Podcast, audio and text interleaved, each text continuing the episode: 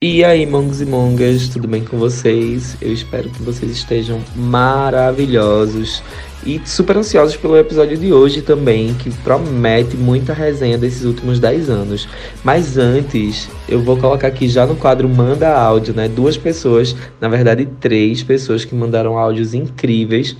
É, inclusive já mandando recadinho para vocês, né, que já nos acompanham. Nós ficamos muito felizes em ter recebido as mensagens deles. Eu quero já compartilhar com vocês. Segura aí. E aí, pessoal do podcast Songamonga, quem tá falando aqui é Romero Ferro e eu tô super feliz em estar aqui mandando um alô para vocês. Eu que sou do interior também. Vamos disseminar um papo bom sobre muita coisa bacana em todo o agreste pernambucano e em todo o Brasil também, porque tá na internet, então tá em todo canto. É isso aí, um beijo. Olá, queridos, eu sou Rick Negreiros. E aí, minha gente, meu nome é Henrique Santos Quest e tamo aqui no Songamongas, que eu quero muito ir pra Caruaru gravar uma hora de podcast com eles. Sim, Tatatá. chama a gente, pelo amor de Deus, e mandar um super beijo pra todo mundo que escuta esse podcast incrível, tá? Mega beijo. E, e me segue lá, gente. Manda biscoito, nudes, rolas, muitas rolas. arroba eu, Rick Santos. Rolas pode falar no Não, não Spotify. pode mandar isso pra mim, não. Pode falar no Spotify real. Manda isso pra mim, não. Eu sou blogueira de moda e beleza. Pelo amor de Deus, manda make, produtos e afins. Zero Agora manda nudes. no inbox, tá, cacete. Agora a gente quer conhecer o trabalho de vocês. Fala do trabalho de vocês aqui, indica o Instagram. Vai, eu sou blogueira de moda e beleza aqui em Recife, falo sobre comportamento, body positive, enfim, falo sobre comportamento LGBT. E eu me arroba Rick Negreiros em todas as redes sociais, no Twitter e no Instagram. Gente, eu tô aqui pelo canal Mostra Grátis PE, é uma resenha muito louca. De lá a gente fala de previsão astrológica, cobre os melhores eventos, fica na porta dos eventos, faz piores looks. Vocês têm que conhecer. youtube.com barra Mostra Grátis PE. Mostra Grátis PE. Ah, que massa, minha gente, receber mensagens lindas, né, de Romero, que a gente já acompanha há um tempo. E os meninos também, assim, olha, só gratidão por essas mensagens. E eu já indico a vocês, viu, gente? Ó, acompanhem os meninos aí, conheçam as músicas de Romero Ferro. Olha, só tem coisa boa nesse podcast. E outra coisa, viu? Já, tá, já estão mais do que convidados para participar da segunda temporada do Songamongas, viu? 2020 vem aí com tudo. Agora vamos pro episódio de hoje. Nada do que foi será. De novo do jeito que já foi um dia. Tudo passa, tudo sempre passará. Ah, a vida vem em ondas. Como o mar, minha gente, como o mar. A tá vida bom. vem em ondas cheia de óleo de petróleo. Eita, já, já. Já é uma Militou, shade desses militou. 10 anos, que na verdade é desses 10 meses, né, amiga? É Minha gente, a, a vida vem em ondas e essas ondas vêm com petróleo de poluição na nossa cara. Foi isso, foi o resumo dessa década, viu, gata? Aff, Maria, real, oficial. Eu achei que. Eu tô até chocada aqui com a militância já. Não esperava essa hashtag milita... militei. Já no comecinho. ó. Um babado. Então, hoje a gente tá aqui preguiçosas. Essa bicha, desde o episódio anterior, ainda continua doente. Eu já disse à senhora que fosse medicar num hospital. Meu sobrenome é Fanha. E é, estamos aqui, assim, ainda com o sovaco na mão, para não dizer outra coisa, né? Desde o episódio da semana passada, nosso proibidão de Natal gerou. Conta, Mila. Ai, amigo, primeiro eu queria dizer que eu achei divertidíssimo escutar. Eu escutei com minha boizinha, né? E a gente riu horrores das coisas que foram ditas.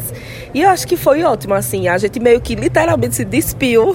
Minha gente, eu morri de vergonha.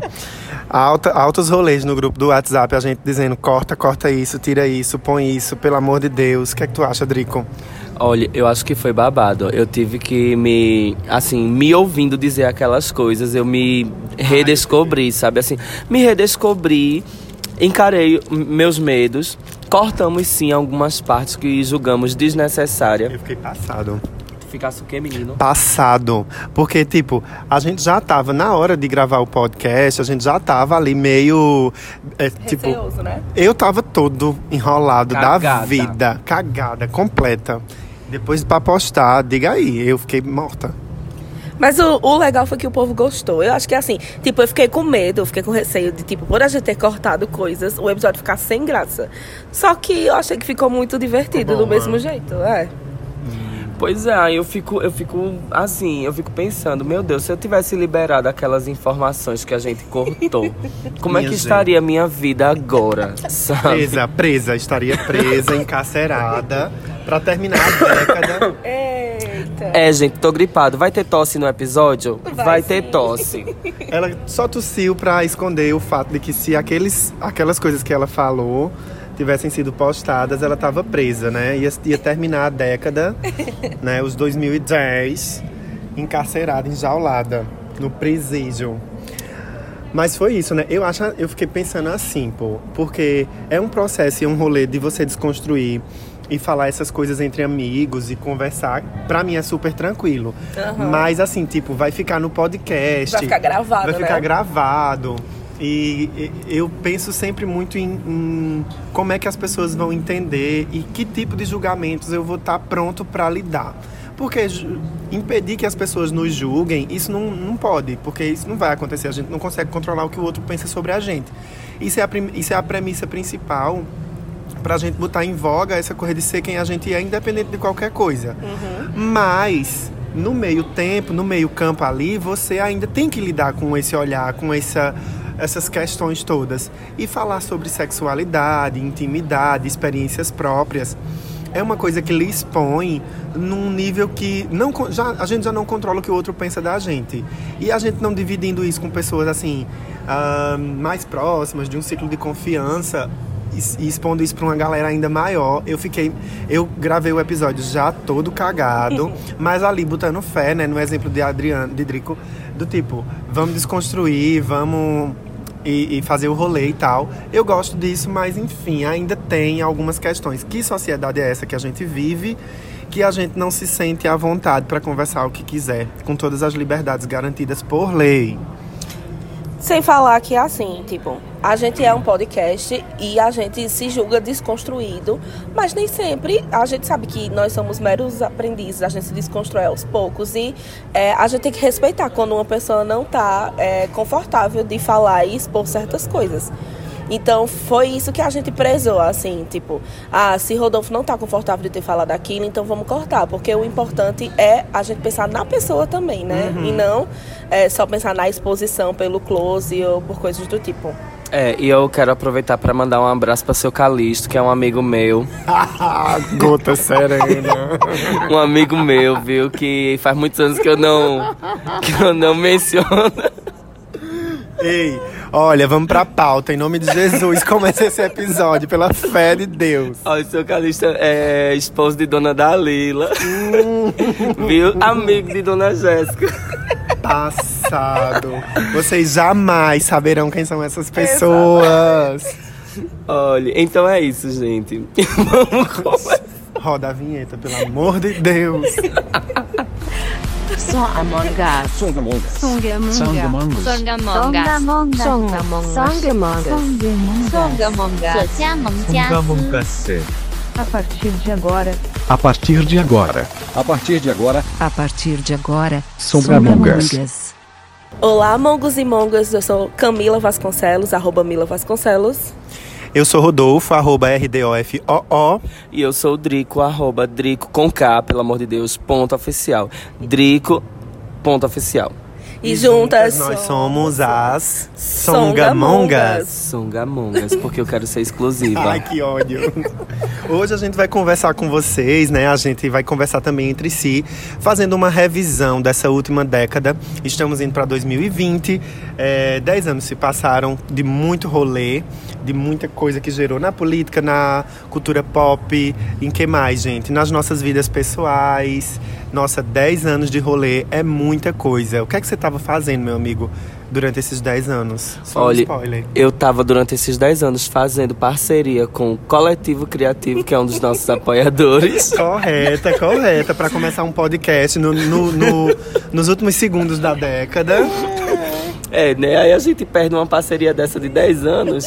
Já pensasse? Pois é, coletivo criativo. O Box Fashion, o site de moda do Agreste, badalado, bombado. Fechou. E também o Cores do Capibaribe, né? Que também surgiu nesses 10 anos. Nesses últimos 10 anos, o Cores surgiu para mobilizar a, a galera LGBTQI mais A, B, C, D, F, G, H e J, Z em Santa Cruz do Capibaribe, é, mobilizando as gays, as travas, sapatão para gerar consciência e, Nas pessoas, né? Pra e elevar abalar. a gente. elevar as pessoas. Correta, É. correta, correta. E lá na Fazendinha surgia o Galo da Redação, gente, pra ajudar a galera na redação do Enem. Que ano que vem, não se esqueçam, viu? Vai abalar o Galo da Redação no Agreste Pernambucano. Quer abalar na redação do Enem 2020? Correta. Presta atenção no Galo da Redação. Você quer arrasar na próxima década, meu bem? Quer passar no vestibular e se tornar uma formanda? ó?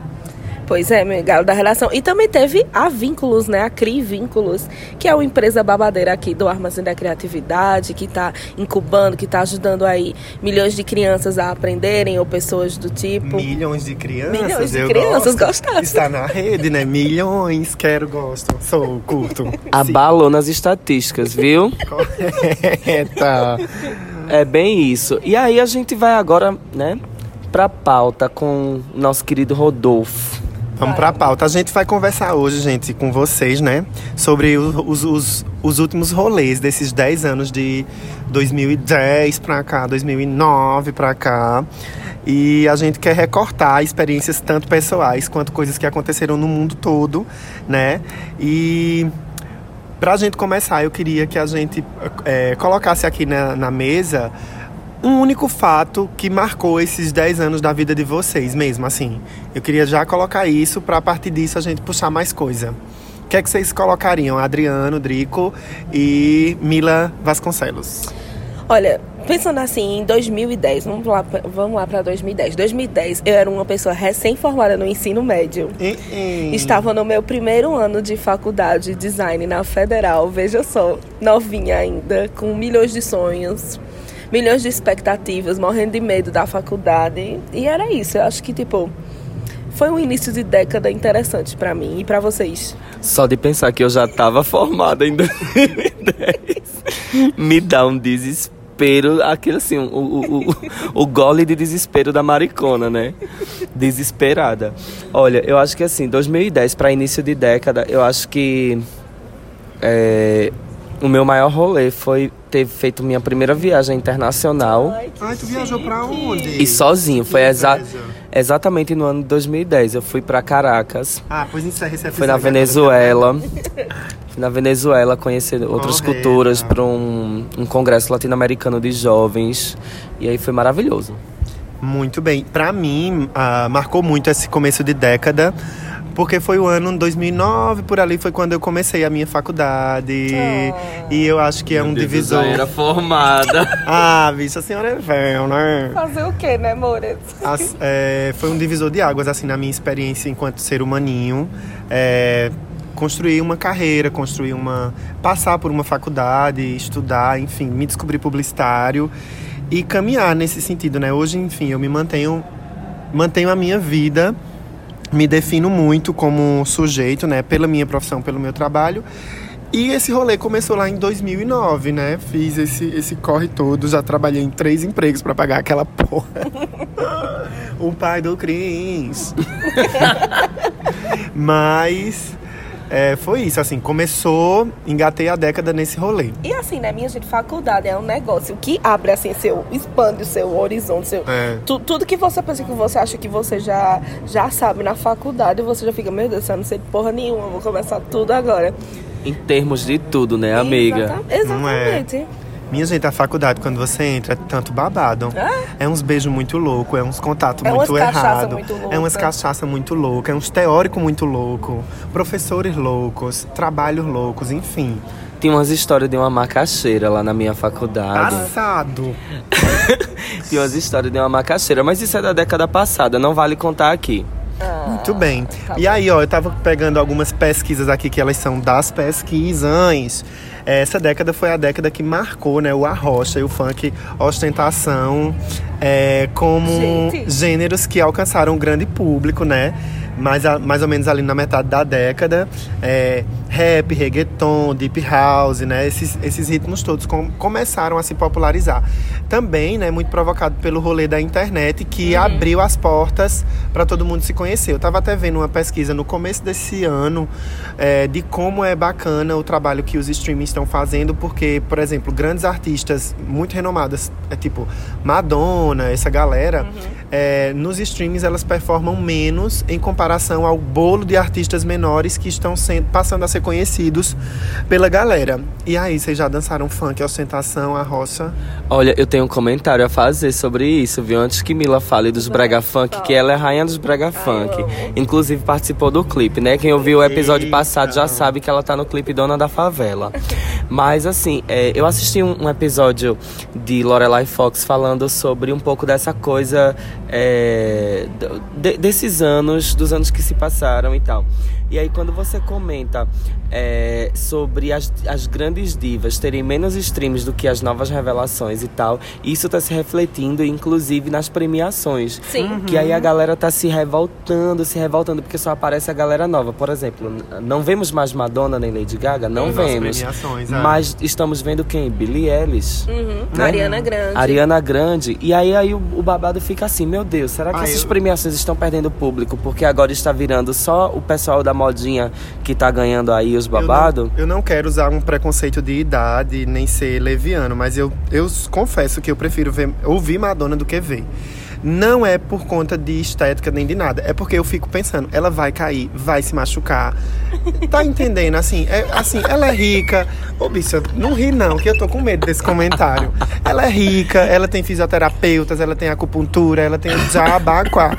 Mas, ela, mas a idade da gente põe um limite. Eu tenho 30 anos, meu amor. Quando eu chego no Moda Center na segunda-feira, eu só quero um escalda-pés de capim santo e um torcilax, viado. Aí a, a bicha sobe nos negócios, se pendura no Rock in Rio, que nem a Pink. Eu digo, bicha, pare, você... Meu Deus, essa, essa relação corpo e idade pra mim é um babado. Mas isso é uma experiência minha, né? Então, assim, Madonna eu prefiro ouvir o Confessions Tour. Aliás, tenho ouvido muito, muito fazer caminhada na Rua Grande. Tá, tá, tá, tá, tá. Jumping, não sei o quê. Pá, pá. Time goes back. É isso mesmo. So slowly. Agora eu ouvi a semana toda e não sei cantar. Ai, que uó. Mas enfim, gosto. É esse o meu rolê com a Madonna. Ah, eu acho que é assim. Eu acho que. É, não se pode, eu acho que não se pode ter preconceito com os novos artistas. Eu acho que, tipo, são pessoas que estão, tipo, aí batalhando. Eu vejo, por exemplo, a Liso, por exemplo. Porra, que mulher foda que ela é. Tipo, eu me sinto muito representada pela Liso. Você vê, assim, assim, a estética dela. Quanto ela é fashionista, uma mulher gorda, uma mulher negra que tá, tipo, alcançando as paradas de sucesso. E eu acho isso muito importante. E ao mesmo tempo, eu tenho um negócio de saudosismo mesmo, de tipo, ah, eu queria ter. Eu fico com saudade daquela época que a Britney subia no palco com uma cobra gigante e dançava. I'm a slave! É muito bom, minha gente. Gente, eu descobri com a Lorelai Fox, inclusive, que eu sou da geração Britney. Só que assim, eu não, eu sou da- de uma geração Britney, mas eu acho que assim, eu já era cansada feita a Lana Del Rey. eu já era cansada e eu só escutava de Britney duas músicas. Toxic porque era era Es- Explodiu, né? isso, Toxic por conta disso, mas a que eu mais gostava era Sometimes. Sometimes I hurt, sometimes I hurt. Ai, qual era uma que ela, ela tocava pendurada num sol? Que saía uma chuvinha de papel? Ai, tipo um cinema. sei não, minha Ai, amiga. tinha essa. Eu gostava muito de uma que quem começava a cantar era um senhorzinho no palco do ao vivo. Que ele fazia it's the glow to the glow to the... Ah, não, não. Bum bum, but you look so sexy. Ai, eu gostava demais dessa música. Meu amigo Serginho deve estar morrendo agora, porque ele é super fã da Britney e ele tá dizendo assim: Meu Deus, o que é que esse Que tá bicha é essa? Que bicha péssima. Ninguém Suzana, sabe de nada. E olha, porque eu só escutava Britney por conta daquele, daqueles DVD de videoclipe que tinha um monte. Sim. E aí eu, eu preferia, evidentemente, aqueles meninos do N5 Hum, Do Backstreet correta. Boys. e Ah, eu não Backstreet achava eles uma frente, Boys. não. É, Eu gostava dos bros do SBT. amiga, e quando eu. Olha. Ai, gente, não. Ai, sim, sim, sim. Esse, amor é tão profundo. Você é minha. E tem no Spotify, tá ligado? Tô ligada, amiga, que eu escutava muito. Ah, eu escuto muito. Sempre. Ai, gente, mas o que falar de cultura pop dessa década sem falar de Sandy Júnior, minha gente? Sandy Júnior era muito. Sandy Júnior. Mas é dessa década. Ai, eu Dessa não sei. década, eu acho Eu que eles sei. tinham parado já, não? Tinha, não, será? Ai, Eles pararam quando, gente? Pesquisa. Vou Vamos dar uma pesquisar. pausa. Vamos dar uma pausa. Tá vendo, minha gente? Erramos a década, erramos Tá a vendo? década. Tem uma fã aqui. Tem uma fã. Eu acho que foi lá em meados de Perdão 2000. pela falha aí. Meados de 2007, Ai, minha gente. Britney, Isso. tudo Então, assim, olha, cancela aí Sandy Júnior nessa década, porque nessa década a gente tem o comeback, não É, tem? tem o comeback. Isso, o É. comeback tudo bem. Pronto. O que mais a gente viu na década? A gente teve a explosão de Harry Potter. Ai, tudo. Vocês vocês foram Harry Potters? Eu fui. Potterheads. Eu fui. É Potterheads que chama. É, Mas eu chama Potterheads. aquela- Ave, como a senhora é tão geek. Ai, Eu que fui, ódio. eu fui a. Eu fui aqui só assistir os filmes, gente. Eu não tive paciência pra ler, Ai, entendeu? também não. Eu só li, o, acho que o primeiro livro. Mas, assim, foi um dos primeiros filmes que eu fui assistir no cinema. Então eu lembro muito bem. Minha gente, Harry Potter a- arrecadou 10,4 bilhões durante os 10 anos onde o desfecho foi se passando. Muito babado. Também rolou os filmes em animação, né? A Dory, a... Procurando a- Nemo, né? Procurando Nemo, aquele outro dos brinquedos, Toy, Toy Story. Story. A Pixar A- arrasando, né? a Pixar arrasou, se foi. consagrando como estúdio de animação, que foi E, babado. por último, eu listei também aqui a galera dos, é, dos super-heróis, né? Que foi um boom, assim. As sagas todas. Ah, eu amava, amava aquele... Ah, esqueci agora. É uma pessoa péssima. Vingadores. Não, não era Vingadores. Era aquele da década passada, amiga. Capitão Planeta, viado. Capitão Planeta. Mas era da década passada. Eu não acompanhei esses, esses super-heróis da Amiga da década que passou assim, né? Da No década da passada, história. antes da senhora nascer, né? Que Capitão Planeta, quando eu nasci, já era Eu sou de velha. tropa de elite pra cá. Eu sou de tropa de elite Esse pra cá. episódio tá muito cagado. A gente ficou de falar dos 10 anos de agora. Vocês estão trazendo os anos, os anos de Capitão Planeta. Isso eu não acompanhei. Os Vingadores, eu não sou obrigada. Vocês Eu acompanharam? acompanhei. Eu acompanhei. Ai, gente, oxi, é, Só na Netflix, o tanto de herói que tem pra ligar uma história com a outra. Ô, me Sim, dana. Eu não dou conta, não. Olha, eu sou muito geek, eu gosto Eu muito também. da Marvel, DC Comics, eu gosto de todos. Tem uma guerra aí, mas assim, eu só me aproveito da guerra, porque eu, eu consumo todos. Mas eu- o que eu acho muito interessante dessa nossa década, já que estamos falando de super-heróis, é que em termos, em termos de super-heróis, em termos de cultura geek, eu Uhum. acho que teve muito comeback agora nessa década. Sim. Teve é. Batman. Uhum. Sabe, teve o babado da Mulher Maravilha. Teve muito Real, comeback. real. Vingadores. Como era o nome daquele que que tudo isso é muito antigo, gente. Caça Os ca- Fantasma. É, um comeback deles. É, Ghost Bumpers, tu queria lembrar, Ai, não, né? você não queria dizer assim. Eu- eu Ghost, queria- Bump, eu Ghost queria- Bumpers, alguma coisa Eu não assim. sei. Ghostbu- Ghostbusters. Busters. Busters, não sei. É, Gente, passado. A gente precisa pesquisar melhor antes Mas de gravar o mas- episódio? Precisa pesquisar melhor. Mas ainda voltando nesse rolê do- dos super-heróis, eu acho também importante a forma com que as mulheres estão sendo retratadas nesse comeback dos filmes dos super-heróis e dos Tudo quadrinhos. repensado. Isso, exatamente. Tipo, a gente viu o filme da Mulher Maravilha e, tipo, o filme da Mulher Maravilha foi muito foda. Porque enquanto a Marvel ainda tava meio que se- sexualizando as mulheres, veio a DC e disse assim: não, vamos botar a nossa heroína aqui, a Mulher Maravilha, e ela vai ser fodona. Aí a partir da- do filme da Mulher Maravilha, você já vê que já houve uma mudança de como as mulheres elas são tratadas nos filmes. Então, assim, depois teve a Capitã Marvel, depois teve. é, Todo esse rolê das mulheres, assim, eu acho muito foda. Tem uma isso. música de uma banda chamada No Porn, que é assim, Maiô da Mulher Maravilha. Ah, é maravilhosa essa música, vocês têm que ouvir. Eu vou escutar depois. Pronto, eu acho que muito interessante de ser dito também que nessa década o Sonic ganhou dois filmes, né? O Sonic, que é esse jogo da SEGA de muitos anos, ganhou dois filmes para as telonas. O primeiro super cagado, porque o Sonic tava com uma cara bem, bem horrorosa, uma cara fina, murcha, e aí o Sonic fez um botox para agora Passado. Ai, gente, eu não tô O Sonic disso. fez um botox agora pro segundo, pro segundo momento. E aí tá todo mundo dizendo que foi estratégia de marketing. Pra o primeiro ser cagado, pro segundo. Pra todo, mundo, Abalar. pra todo mundo falar mal do primeiro, pra o segundo Mas abalar. era um E aí ele tem aquela cabeçona característica agora Ah. no segundo. E dizem que tá muito bom. Não assisti ainda, mas assim, pelo menos de gráfico. Marculino. Falando, fal- aproveitando que a gente tá falando de games, vamos falar um pouco dos games. Eu acho que teve assim, tipo, essa transição do, de ser o game só no computador ou então só no, no PC, no, No nos- console, no mas- console. Uhum. Pra o celular, né? Os celulares hoje em dia são, são as coisas de jogos. Então a gente teve Pokémon GO, a gente teve os Marios. Ai, não fala de. Pokémon GO, É. por favor. Pausa para Pokémon GO pra gente dizer um amém. Amém. Pra vocês, né? Que eu sou a pessoa. Ó, me cancela desse episódio. Eu não vivi nada dessas coisas. Eu tava onde? Eu sei do Pokémon GO, mas eu não instalava nos meus telefones, que não dava as, as, as, as memórias. Eram de Samsung, velho paia, dual chip. Meu Deus do céu, horrível, horrível. Eu passei tanto perrengue. Nessa década eu só rangi os dentes, tendo vontade das coisas.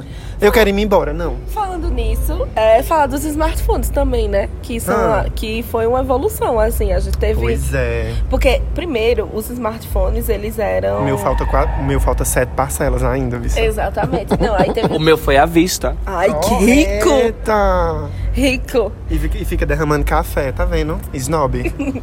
Aí, não, aí teve os smartphones, né? Que teve essa transição. Aí teve a transição de que todo mundo conseguia ter um smartphone. Hoje em dia já não, não é todo mundo que pode ter um smartphone. pô. Apesar de, tipo assim, ter smartphones mais baratos, hoje em dia eles são mais acessíveis, mas assim, os, os top, assim, tipo, você dá 4 mil reais no celular, minha gente. 5 mil, 9 mil reais, como já teve.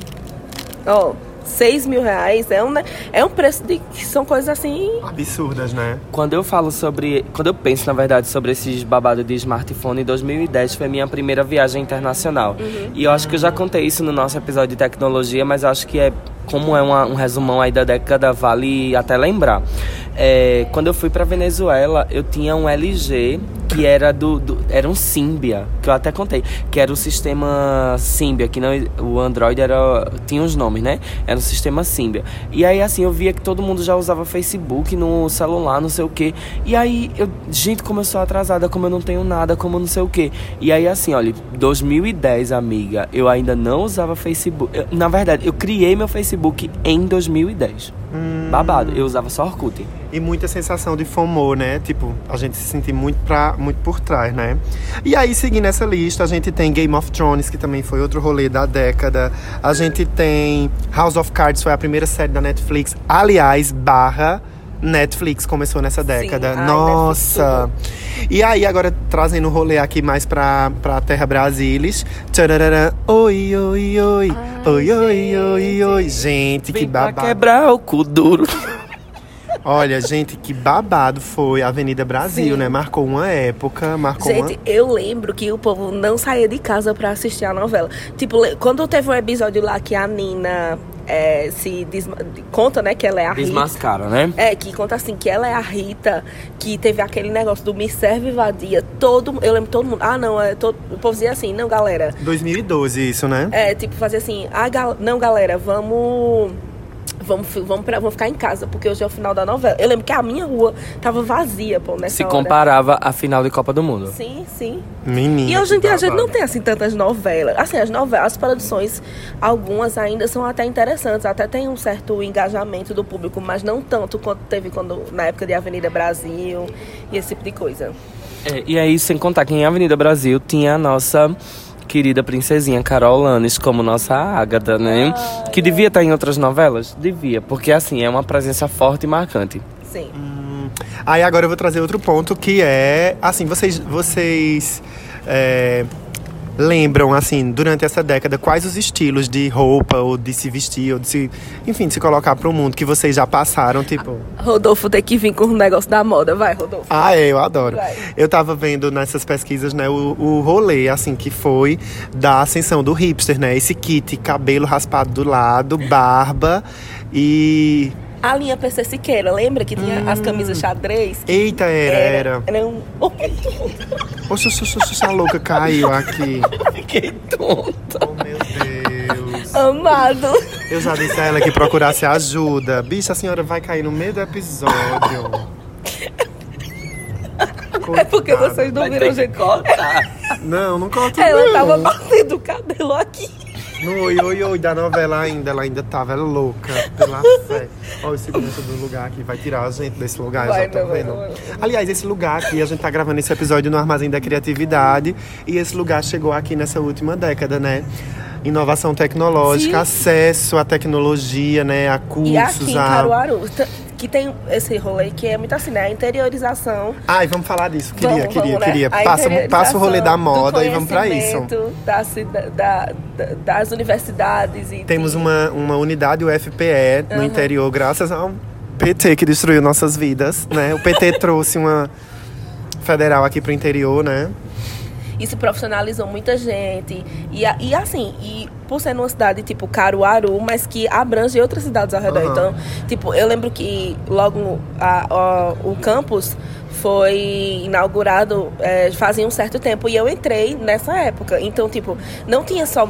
Eu lembro que a minha turma, eu acho que tinha duas pessoas de Caruaru e o resto era tudo de fora, pra vocês Sério? terem noção. Era tipo. Que negócio massa isso. massa. Então atende toda uma, uma região, né? Que coisa importante. Além de muitas outras políticas, né, educacionais. Inclusive, adivinha quem foi que veio inaugurar, junto com Lula, o campus da UFPA aqui em Ai, Caruaru? bicha, pelo amor de Deus, eu quero parar esse episódio. Foi Haddad! quem? Eu pensava que era a senhora. Não, tá louca. Não, foi Haddad. E foi que ele era ministro da educação no Exatamente. tempo, né? Ah, ele é tão lindo. Ah, Eu também acho ele um coroa maravilhoso. Ô, gente, eu caí de verdade. Olha só, é, eu acho que é o seguinte, o Armazém da Criatividade, né, é uma iniciativa de ecossistemas de empreendedorismo de inovação que existe assim no Brasil, é, em muitos lugares. E aí aqui em, em Pernambuco é o Porto Digital. E aí o Armazém da Criatividade é uma, é uma célula desse, desse Porto Digital. E aí o que é que rola? Aqui fomenta, assim, incuba novas empresas, é, dá espaço pra gente, como a gente, de economia criativa, de criar novas ideias e de estar junto dentro de um ecossistema de empreendedorismo muito forte, de trocar ideias com outras pessoas.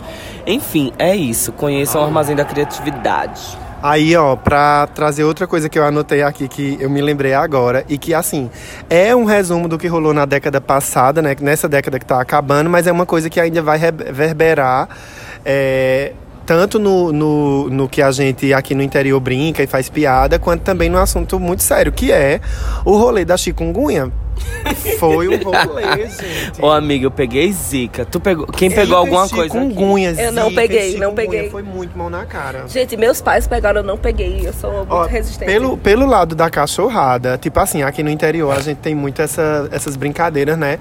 Tipo assim, quem teve zika ou chikungunya até hoje reclama de dor nas juntas, Sim, né? minha mãe E reclama. é uma piada dentro das famílias, porque minha mãe mesmo, mãe já faz mais de cinco anos, não sei o quê. E a minha mãe reclama. Mas A assim, minha também. eu acho que eu ainda tenho também, não sei. Principalmente na junta do- dos, dos tornozelos. Agora é luta, chikungunya e zika. Olha, eu só tive zica e foi um transtorno. Eu, não, eu tive só dores naquele período. Eu não, não Ai, fiquei. Juro que eu pensei que tu ia dizer outra coisa. Na, naquele Não, canto. amiga, não- olha, inclusive, assim, graças a Deus seu Calixto escapou da chikungunya, mas eu só peguei zika, entendeu? E aí, pegando zika, eu tive, assim, uma febre muito alta, como eu nunca tinha tido na vida. Eu tava morando sozinho, inclusive, em Garanhuns. E aí, assim, foi uma febre altíssima, altíssima, altíssima. É, meu corpo ficou todo pintado, uma, uma alergia do cão, sabe? Mas a senhora Foi, ainda tá foi com essa, essa febre aí, ó. Está- Arrastou até hoje.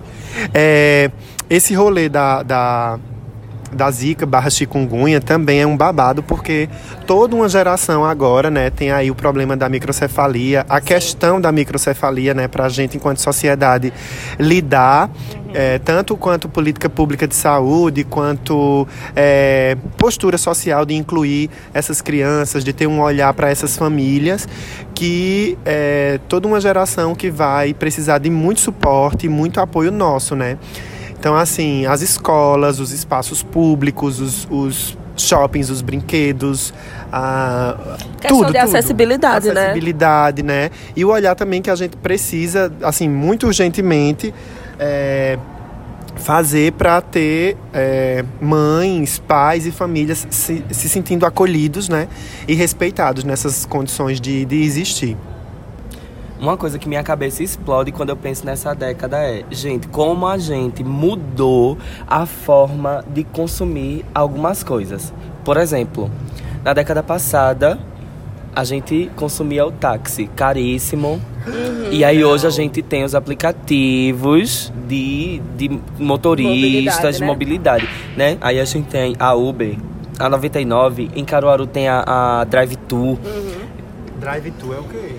Um aplicativo, um aplicativo tipo Uber e 99. Só de Caruaru. Só de Caruaru. Vige que lorde, que rico, que tudo que quero.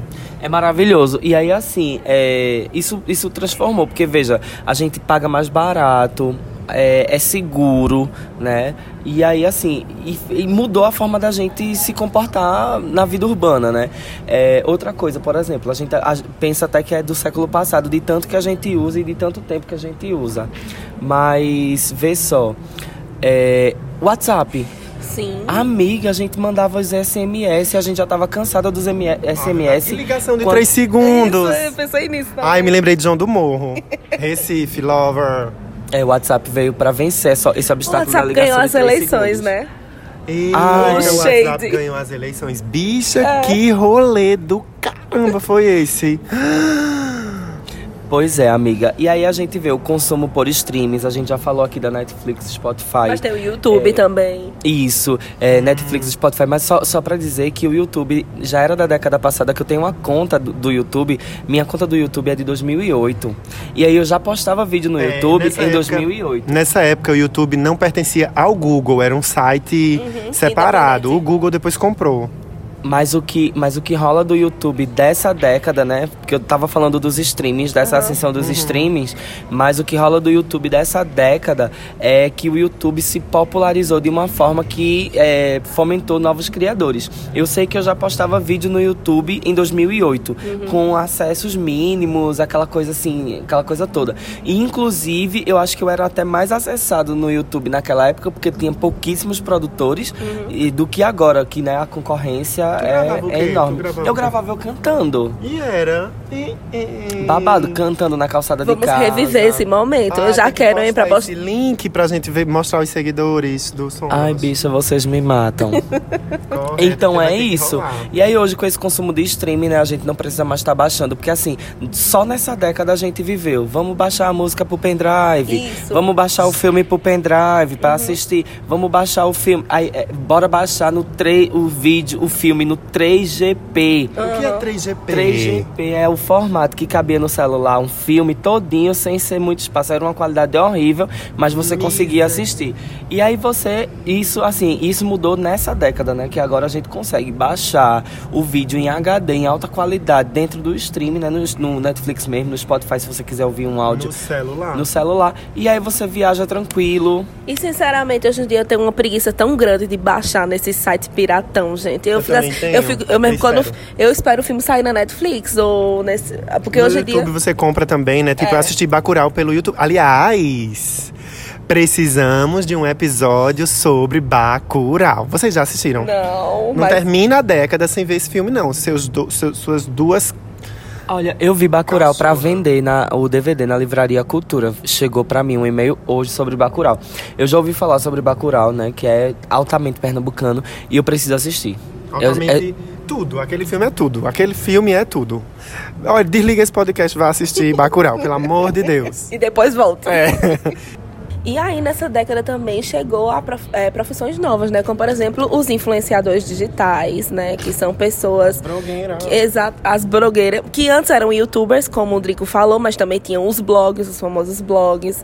E aí depois veio o Instagram. Gente, o Instagram veio. É real, o Instagram. Nessa década foi a década que. Ele se popularizou, né? Uhum. Porque assim, no início o Instagram era só pra quem tinha iPhone. Eu não sei se vocês lembram. Teve um rolê que era só pra quem tinha iPhone. Ah, E filho. aí depois foi que ele foi se popularizando. E aí, minha gente, hoje, hoje em dia o Instagram é tipo o banco de imagens. Todo mundo, todo mundo quando quer procurar uma coisa vai no Instagram ou no YouTube. Não é mais tanto no Google como antigamente. Eu que sou blogueiro raiz, eu posso dizer, viu? Eu tinha. Eu, eu achava o blog assim, o futuro. Na, na década passada. E aí eu fui o blogueiro do, de poesias. Se você acessar meu blog hoje, vou até dar o link aqui, né? Vai que tem alguém que gosta de poesia que tá escutando. É poesiajovem.blogspot.com. Eu tinha um ainda blog. existe? Oxe, existe, amiga. Meus textos, tudo eu consulto lá. Quando eu quero criar até uma música nova, eu, eu pego inspiração no que eu de letra já tinha feito enquanto poesia antigamente.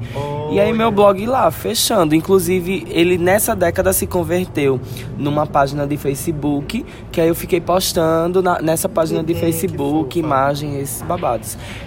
Nessa- Mas não, eu não consegui fazer o upgrade pra ser blogueiro influenciador. Eu sou blogueiro da es- tipo é, conteúdo, eu né? sou o blogueiro da escrita, de fazer aquele babadinho da poesia. No começo da década eu escrevia blog. Eu, já na época de faculdade eu escrevia um. Eu tinha um que era seteligas.blogspot. E sete ligas eram uma referência às ligas de. ligas de dinheirinho, ligas amarelinhas. Que eu tinha uma agenda, que eu escrevia coisas e eu amarrava ela com sete ligas. Aí o nome do meu blog chamava isso. Eu escrevia umas coisas bem maluquetes, bem mirabolantes, mandava pros meus amigos e tal, enfim. Eu sempre tive nesse rolê das escritas, dos sites, dos blogs antigos. E aí, foi nessa década também que eu comecei o, o box fashion, nananã, que eu já tava terminando a faculdade, trabalhando. E aí, 2015, rolou o box fashion. Virei blogueira! É, foi nessa década que eu me tornei cantor profissional. Foi nessa década que eu vivi muitos perrengues com bandas sem futuro, sabe? Assim, quando eu digo banda sem futuro, é gente que queria se aproveitar, é, assim, da, da inocência, eu acho que da, da falta de maturidade com esse tipo de, de trabalho e tal, que é tão é, precarizado muitas vezes. E aí, é, em detrimento do, do sonho, muita gente queria né, se aproveitar mesmo. Mas aí eu acredito que deu, uma, deu um boom muito fantástico quando eu encontrei as pessoas certas, é, encontrei as fontes certas e consegui desenvolver esse meu trabalho de música. É, eu acho que foi nessa década também, acho não, foi nessa década também que eu me encontrei é, Musicalmente. musicalmente, além de musicalmente, mas, mas educacionalmente, assim, trabalhando com o que eu gostava, me tornei analista de educação. É, a educação profissional, me especializei, me especializei em educação profissional e isso foi bem significativo. É, Legal. Outra coisa que, me, que me lembrei agora dessa, desse rolê da, da década é que as crianças, ah, tu falou em educação, isso me despertou. As crianças agora passaram a ser criadas pela galinha pintadinha, tipo uma mãe. Né, ali que ocupa esse espaço, porque os pais estão sempre muito ocupados Sim. e as- a, galinha pintadinha tem feito esse papel de pai e mãe, né? Mas tu sabe que antes da galinha pintadinha, quem criava os os meninos dos outros era a Xuxa, né? Eita, era a Xuxa. Eu fui criado pela Xuxa. Não, fui criado pela fada. Fada bela, tome cuidado. Mas foi de outra década. É, foi de outra década, mas assim, é, o Xuxa só para baixinhos, eu acho que é, eu acho que assim, é a precursora desse rolê, entendeu? Porque, assim, é aquele negócio de botar para o menino ficar ali entretido mesmo. A galinha pintadinha pode ter é, tido essa notoriedade nessa década, mas assim, eu acho que. Isso é, sempre rolou. Isso, é, não, não é nem que sempre rolou, mas é, é importante colocar em voga que quem puxou esse trem foi Xuxa, sabe? Porque foi ela que começou esse negócio de gravar as musiquinhas num DVD Eu pra. era da galera que brigava entre a Xuxa e a, a, a Angélica. Era, eu era do time da Angélica. Rolava da muitos. Xuxa. Tu era da Xuxa? Eu E era da tinha ainda Xuxa. o- Tinha ainda o time da Eliana. Sim. Tá ligado? Oxe, e da Mara Maravilha, E amiga? da Mara Marav- Mas isso aí, olha, de outra década. Isso aí é de uma década que era preta e branca ainda. Que É, a ma- Xuxa era verde. eu sempre me. a- Eu sempre me aproveitei de todas elas, não quis nem saber da briga. Arrasou. Gente, agora vamos falar um negócio que é sério, né? Que é política. Ai, ai, Pro- ai. Sério, até que ponto? Porque eu vou cagar bastante nesse momento. Porque assim, né? A gente teve a nossa primeira presidenta Mulher. eleita mulher. Que depois sofreu um golpe, sofreu um golpe, teve todo o rolê do golpe. Teve o Michel Temer, o vampirão lá assumindo, que ninguém queria que ele assumisse. Pois é, minha gente, é uma década onde é, Dilma Rousseff é eleita a primeira presidenta mulher do Brasil. A gente saiu assim acompanhando todo um desenvolvimento humano que a, toda a humanidade estava passando. Caramba, tipo, é, essa coisa do feminismo sempre existiu, né? E agora eu vou falar de um, de um lugar de fala que não é meu, mas tipo assim, o feminismo sempre tá aí, né? Desde Simone de Beauvoir, não sei o, o, o ponto histórico onde isso começa, mas tipo, e a gente tava começando a experimentar isso na real, a primeira mulher eleita presidenta do Brasil, né? A gente tinha no Brasil uma presidenta mulher, isso era tão significativo. Sério, pra mim, isso era um, um, um status, assim, isso conferia pra mim, enquanto cidadão brasileiro, um status, assim, eu moro nesse país, sabe? Sim. E aí, é, o mesmo país que elege é o mesmo país misógino que comete um golpe. Gente, é, na sério. verdade, assim, tipo, é, quando Dilma foi eleita, ela já foi eleita assim, né? O primeiro mandato não, mas o segundo mandato já foi tipo um segundo mandato que ela sofreu muita coisa. Aham. Assim, além de ataques de misoginia mesmo, assim, por ela, ela não conseguiu governar o país, porque no Congresso e nas coisas ela tipo não conseguia legislar, não conseguia fazer nada, tudo que ela botava o Congresso barrava. E ainda teve aqueles, aqueles, aquela onda de protestos, que foi a questão do é, não é só por 20 centavos, que eu fui muito gado, minha gente. Eu, fui- eu confesso, eu fui muito gado. Eu fui, eu apoiei Foi aquele, eu apoiei naquele, eu apoiei aquele rolê. E me arrependo. Mas Desculpa, a gente não tinha Dilma. critério, não. A gente não tinha. A gente era. A gente tinha informação, mas a gente não tinha senso crítico de perceber essas coisas também, não, amiga. É. Não, não carreguemos essa culpa, sabe? Assim, era, era um protesto também interessante e válido em si, só que foi aproveitado, né, ali Sim, pra, pra ferramentar o golpe, sei lá. É, eu só acho que assim, eu participei disso tudo em Alagoas. Em Alagoas eu tenho, eu tenho certeza que é, quem tava nos mo- no movimento era todo mundo de esquerda. Essa história do, do vem pra rua e tudo era do movimento de esquerda. Isso só, é, a gente só percebeu que só veio se configurar para uma questão de golpe de fato. é, quando a gente percebeu que o Vem Pra Rua, né, se tornou um movimento que apoiava a- as estratégias do- do- do golpe. Isso, é. Entende? Mas eu quero cagar esse episódio, olha. Eu acho que é assim. Dilma nos trouxe muitos memes maravilhosos. Ah, Ah, é. Entendeu? Mas- Eu, eu, assim, eu- assim, eu amava. os né? discursos icônicos dela, gente. É, eu amei. Assim, a nossa presidenta teve um. um- E, e tem uma coisa da, da, da gestão Dilma Rousseff que eu acho que também é muito válido a gente colocar que no, no primeiro mandato e segundo mandato dela, ela assumiu o slogan Brasil Pátria Educadora. Então é outro marco interessante também na história da década, um país assumir que a educação seria prioridade. Gente, olhe, caiu uma lágrima. Diga aí, porque, tipo, eu lembro de Cristóvão, Cristóvão Buarque, né? Ele, ele foi candidato e ele, era- eh, na época eu trabalhava em escola e todo mundo era muito simpático com a proposta dele. Só que ele não tinha sustentabilidade de, de manobra, assim, de governo, economia, não sei o que, não sei o que.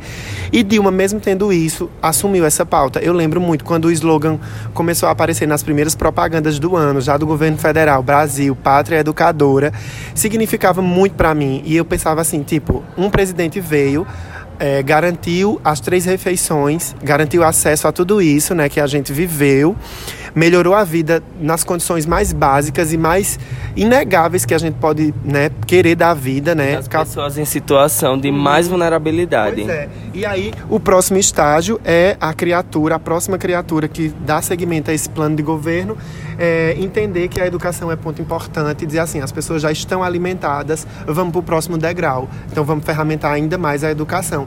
É, não sei, não, não, não tenho é, aprofundamento crítico, nem nenhum nem teórico para avaliar se isso foi bom, se isso foi ruim, qual foi o- a demanda que ela conseguiu botar para frente. Mas, a título de, de, de, de minha compreensão limitada mesmo da coisa, do rolê, eu acho isso um marco muito importante. Não, eu acho que assim, todo mundo que é do Nordeste soube as melhorias, é inegável, assim, as melhorias que foram feitas aqui na nossa região, enquanto o governo é, foi. é, quem estava no poder era o PT. In- Inegável, olha, desculpe vocês aí, quem não gosta, quem tem suas críticas, mas a realidade é essa. E é isso. Teve Dilma, né? Teve o rolê lá do golpe.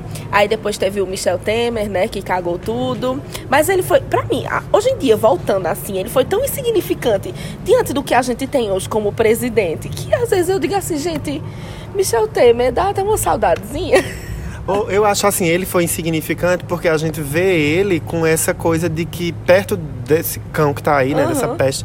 Mas assim, eu acho que ele não foi insignificante no, no, no sentido estratégico da coisa, né? Tem uma música de Flaira Ferro que, sei lá, me parece até uma alfinetada no Virado na Giraia, né? Desse cara que, que ocupa aí esse, esse lugar e que provocou toda essa balbúrdia, né? A gente é um país super desrespeitado lá fora, a gente é um país que tá com a cultura depedrada, a educação entregue às baratas, a saúde ruindo. E tudo isso, ele é o ponto de virada, né? Assim, E tá tendo desmonte, né? Um desmonte de tudo que. De tudo da educação, desmonte da saúde, de tudo. Então, é esse rolê. Drigo tá tão calado, amigo. Fala. É porque eu só quero falar sobre os memes, que eu já tô assim, de uma forma. esse episódio começou bem leve, agora ele está bem sombrio. Pois é, amigo. Então eu quero só continuar o que eu tava falando em relação à, à dona Aos Dilma. Rousseff. Olha, Dilma, eu lhe amo. Você, amo demais. A senhora é uma gata. A senhora é feia, bicha. A senhora é perfeita, é uma pele e aí, perfeita. Olha, quando a senhora disse que era pra ensacar vento, minha amiga. Comprei foi um mói de saco, porque eu confiava na senhora. Confiava, não confio. Mas eu quero dizer o seguinte, assim, olha, foi uma fábrica de meme? Foi. Mas eu acho que assim, é, ela foi essa mulher incrível Eu acho mesmo. que com Dilma a gente não pode fazer essas piadas, bicha, porque, olha, a gente tem uma dívida grande demais com Dilma, bicha. Olha, Ave Maria chega a me dói. Não, não, sabe o que é? Rolou um sede aqui no episódio, elas vão sair na tapa. Eu vou, não, eu vou militar de novo. Eu acho assim, tipo, as pessoas tiravam tanta onda da Dilma, da forma com que ela se portava, com que ela discursava. Just- eu acho que já é um lado meio misógino, sabe por quê? Pois é. Porque Bolsonaro, ele fala cada merda também. E ele não vira piada, como, como a Dilma virou. Apoio, assim, comigo ele vira. Só, só- só- não, só vou dizer o seguinte, gente, que não é uma questão, né, de misoginia, etc. Mas assim, eu quando escutava, né, eu quero falar agora de um sentimento meu. Eu detestava quando alguém mangava, né, mangá, minha gente, que vocês estão escutando aí, não é mangá de anime não, Ou viu? então mangá de chupar manga, É, não. ou mangá de chupamanga. Se Tira você tá onda, é escutando tirar do onda. norde no Sudeste ou em outra parte do Brasil, mangá é tirar onda, é dar Fazer uma risada. Dar risada. Então o que acontece? Eu me incomodava. Sim, sim. Só que ao mesmo tempo eu achava, eu achava engraçado e dizia, meu Deus, eu tô com pena dela, minha gente, não faz isso com ela não, eu gosto Ai. tanto. Então assim, mas assim, foi uma fábrica de meme, mas foi explicado inclusive que ela tomava altos remédios que deixava ela daquele jeito, tu tá entendendo? Ela tomava Ela remédio. tomava uns remédios que deixava ela assim, meia. Assim, eu não, não posso dizer que eu sou uma fonte segura e os fora. lugares que eu li e que eu vi as reportagens são fontes seguras. Mas, inclusive, meninos e meninas, é, comentem se vocês souberem de alguma coisa sobre isso. Será que é fake news? Eu não sei. Aí eu não sei. Mas eu só quero deixar aqui bem claro minha total admiração pela escuta que ela fez. A gente teve muitos avanços. Eu participei da elaboração do Estatuto da Juventude, que foi durante o governo dela. Então, assim, ela recebeu nossos manifestos enquanto juventude em mãos, lia, tirava foto com os nossos, as nossas lideranças. Então, acho que assim, foi um governo Ai, de gente, ela muita escuta. Lá com a galera do funk na campanha. Ai, rainha acessível, fada Rainha acessível. acessível. Essa mulher, ai, ai, ai, ai, eu tô tremendo a perna aqui de nervoso. ah, que bad, que país a gente se tornou, pô. Eu, hein, que uó. Aí agora, deixa eu falar outras, outras coisas que eu pesquisei Fala. aqui. Teve também, né, nessa década, é, o rolê, né, ali já tocando na área que Adriano tem muita afinidade, é a ascensão, a chegada, né, do Papa Francisco, né, né, foi... foi... Eu sou, eu sou o quê? A beata do grupo. Não, bicho, a senhora participa de movimento de igreja, movimento social de igreja, então tá. Ah, eu acho que é um marco isso. É, um latino-americano assumir esse lugar e a- acolher as gays, né? Abrir-se para o diálogo. Eu acho que tem uma representação muito importante. É diferente do discurso, por exemplo, de uma liderança como o presidente do Brasil, que não, não compreende as diferenças, não compreende a amplitude do- dos seres e tá ali numa limitação, né? E mesmo numa instituição tão rígida, tão milenar, tão sei lá, que que que que que, que o Que é o cara vai lá- Vaticano, é, né? o cara vai lá e dá o nome e diz, ó, vamos abrir aqui e vamos conversar sobre essas coisas. Vai, amigo, fala que ele tá se tremendo aqui pra falar do Papa Comunista, fala. Olha, é, eu só, olha, na minha vida, o marco, o marco da chegada do Papa Francisco, é, eu tava nas, quando o Papa Francisco chegou, eu tava nas lideranças de linha de frente no Brasil dos movimentos sociais, né? Assim, é, de igreja, né? Da Pastoral de Juventude Meio Popular, eu estava muito envolvido e estava inclusive dentro da CNBB como secretário regional do Nordeste 2, que a, a CNBB se divide em regionais no Brasil e eu era o secretário dos jovens no Nordeste 2, que é composto por Alagoas, Paraíba, Rio Grande do Norte e Pernambuco. Gente! E aí foi. E aí assim, eu vivi, eu vivi muito a, a- um momento opressor da, do, do Papa Bento, sabe? Um, um, um momento de igreja fechada do Papa Bento. Inclusive vai estrear no Netflix, na Netflix, né, um doc, é um filme, é Dois Papas o nome, e é de um diretor brasileiro, se não me engano. Vai mês, esse mês agora, Pois dezembro. é, isso aí é mais uma coisa que a gente não vai lembrar e que a gente vai deixar pra ro- dizer Vai, depois. então o que, que acontece? É, e, e aí eu vivi esse momento dessa transição e a gente percebeu que a igreja como um todo, a igreja que se diz mais aberta para comunicação entre as minorias e tal, a gente percebeu que o Papa Franci- a chegada do Papa Francisco foi uma esperança. Muita gente ficou desconfiada também, mesmo sendo latino-americano e tal, mas muita gente ficou desconfiada que fosse fosse um, um- um comunismo fake, né? Vamos assim dizer. Mas a gente percebeu na- nos gestos, logo na chegada, que, que valeu é, bastante a pena. E aí, assim, um, um marco dessa, dessa chegada foi o seguinte. Eu acho que no primeiro ou no segundo ano de gestão, eu não sei nem se poderia dizer de gestão, mas eu acho que de papado, né? No primeiro ou no segundo ano de papado, eita, muito chique. É, Não. teve um encontro, é, um encontro da família. Foi, foi um encontro, foi o Concílio Vaticano da Família. E eu fui convidado para participar. Foi nos Estados Unidos. Eu não fui porque eu não tive visto para isso, mas eu Eita. tentei ir e eu fui convidado. E aí eu fiquei me perguntando por que eu fui convidado. E aí as, a instituição que me chamou para ir para esse esse momento, né, de escrever esse documento para a família, essa orientação para a família católica do mundo inteiro, disseram, Drico, você por ser LGBT, por ser Chocada! por ser LGBT, por ser das, das lideranças católicas, a gente quer ouvir da sua parte a- a- o que é que você entende por família. E aí, assim, eu ia representando as gays católicas, minha gente. Eita! Caramba, que massa! Entende que, que assim, por isso que eu tenho esse posicionamento de que assim, a igreja não é esse lugar nocivo de Que do- a gente imagina, que a eu gente- mesmo imagino. Ah, eu Entende? imagino, desculpa. Mas acho que o problema é assim. Eu passei quando, muito perrengue em Quando igreja. se fala em igreja, eu acho que assim, infelizmente, infelizmente, a gente que vive no interior, no Nordeste, a gente sabe que a igreja, existem muitos, muitos padres que eles são meio rígidos, meio assim, Mas, apesar. bicho, incubada, porque olha. Apesar, é, apesar- meu, é- meu Então, é repertório. revolta. Não, bicho, é meu repertório. Oxi. Mas eu conheço cada história, é, é um babado. Mas assim, Não é só padre, não. como eu Mas sou, aí você olha, tem uma figura como o Papa, É, que, vamos- que abre o diálogo, que fala sobre Aham. isso. E você vê que a, que a instituição, de certa forma, independente de tipo de algum padre ou coisa, assim, abre pra esse tipo de diálogo, pra esse tipo de coisa. Isso é muito massa, sabe? E eu vou dizer mais, viu? Essas bichas muito rígidas, muito problemática, muito cheia de pode, não pode. É dar tempo ao tempo que estoura escândalo. É dá babado, tempo ao- é mas é babado. babado É mesmo. tempo- É, Quando você olha, né? É só dar tempo. Que, enfim. Só para complementar, né, nesse, nesse sentido, eu acho que assim, a gente viveu essa abertura da, da instituição. Gente. Gente, eu não sei o que foi isso, mas acho que Um deve ter jogo. sido um gol. Hoje é quarta. Pronto, Não, hoje é hoje é terça. amigo, mas não Beijo, sei o que é isso não. Mas continua esse rolê. Acho que houve uma abertura muito grande do, da instituição, né? Dessa instituição é, milenar que é né, a Igreja Católica. E, e, a- assim, acho que a gente só teve a ganhar com isso, principalmente os movimentos eclesi- de, de comunidades eclesiais de base, os movimentos que defendem a perspectiva da teologia da libertação. A gente teve bastante, A bastante teologia da libertação não é aquele rolê de Leonardo Boff? isso. Ó, é a correta. Tá vendo que eu tô... Já li Leonardo Boff, bicha. Uh! Super correta. Pronto, eu estudei bastante sobre isso e é, e é um movimento dentro da igreja que eu apoio, sabe? Que é a, a libertação das pessoas, a libertação de consciências, é, o, o, o- o movimento de viver o sagrado de fato para viver a obra de Jesus Cristo, mas não.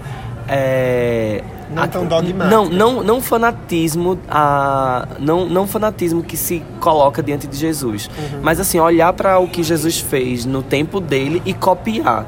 Tipo, Jesus não proibiu o mercado dentro da, da- do templo, então eu sou o a- quem contra quem faz mercado da a igreja de mercado. Então Jesus não foi para os pobres, então eu sou para os pobres. Então Entendi. a teologia da libertação é praticamente isso, é copiar as obras de Jesus como forma de manter viva o legado dele, sabe? Manter vivo o legado dele. Acho tão legal falar sobre isso, né? Nesse clima que tá assim de final de ano. É importante falar sobre isso também. Corretas. Aí, é, dando continuidade né, aos, aos pontos, eu queria citar, né, já militando aqui, três pessoas negras maravilhosas, importantíssimas.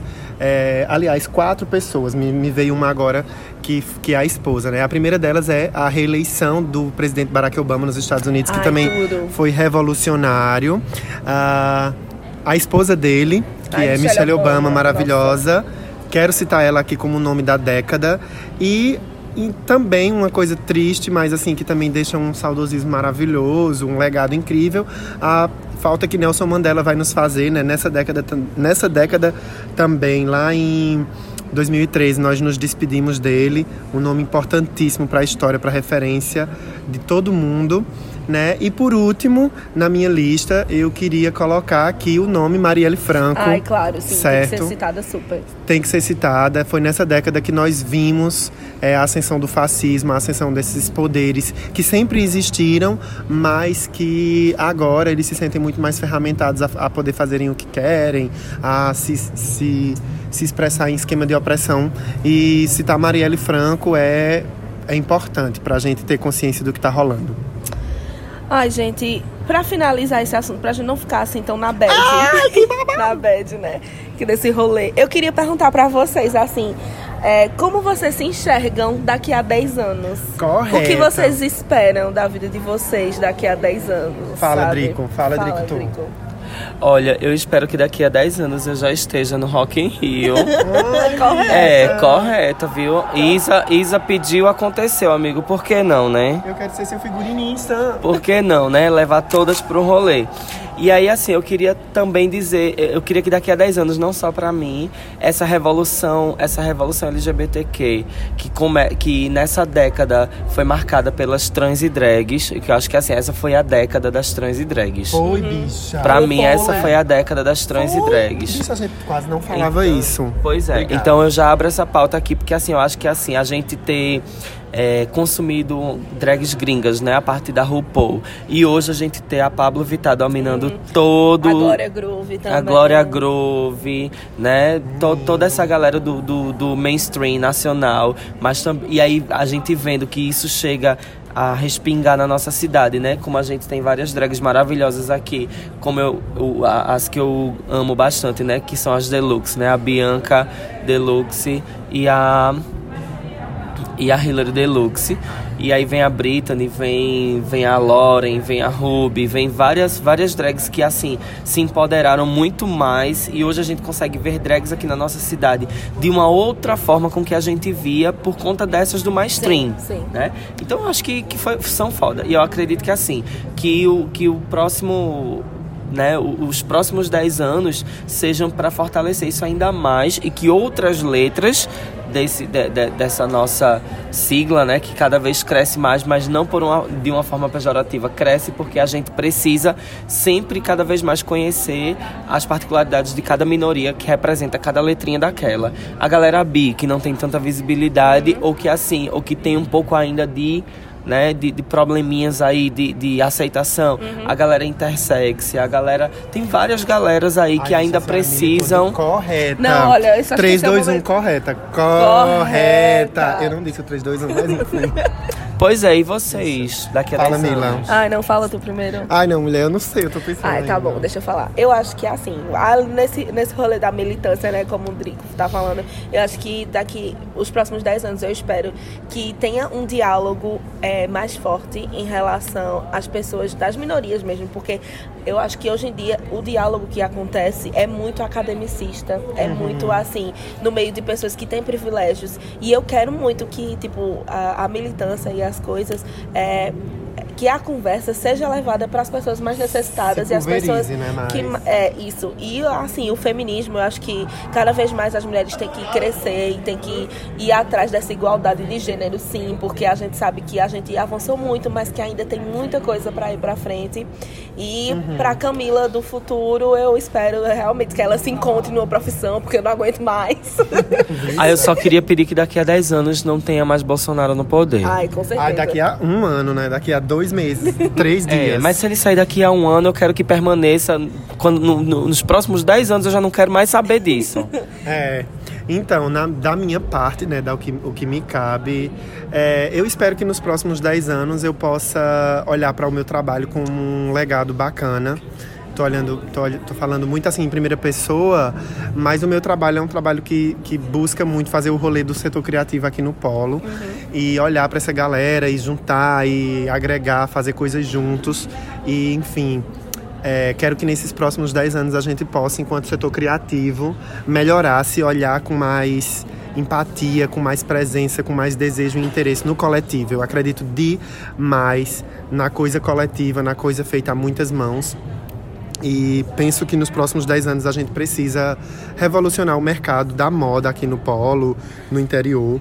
E, e essa revolução, ela tá casada com tudo isso que vocês falaram, né? Com as aceitações, com as dimensões políticas para os LGBTs, né? Com o, o- a ascensão, o acesso à informação, como Mila tá falando aí. Tudo isso vai ferramentar uma revolução muito bacana, que eu espero muito, muito que aconteça. E para mim mesmo, eu espero que Ai, bicho, eu quero menos boleto e mais. Eu quero conseguir harmonizar a minha demanda de trabalho com a minha demanda de sonhos pessoais. Ai, tudo, menino. Quero isso, bicho. Amigo, tu é capricorniano? Eu tenho ascendente É em Capricórnio, isso, é bicho. E eu já passei do retorno de Saturno, né? Eu já tô bem capricorniano. Quero tanto essa harmonia.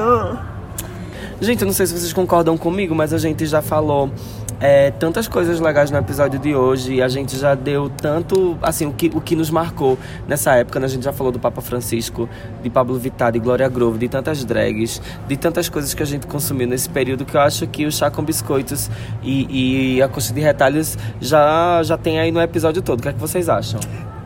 Eu Concordo. acho digno. Acho, Acho que é isso mesmo. É isso. Já tá todo mundo colocado. Vão no Instagram e siga essa galera toda. Maravilha.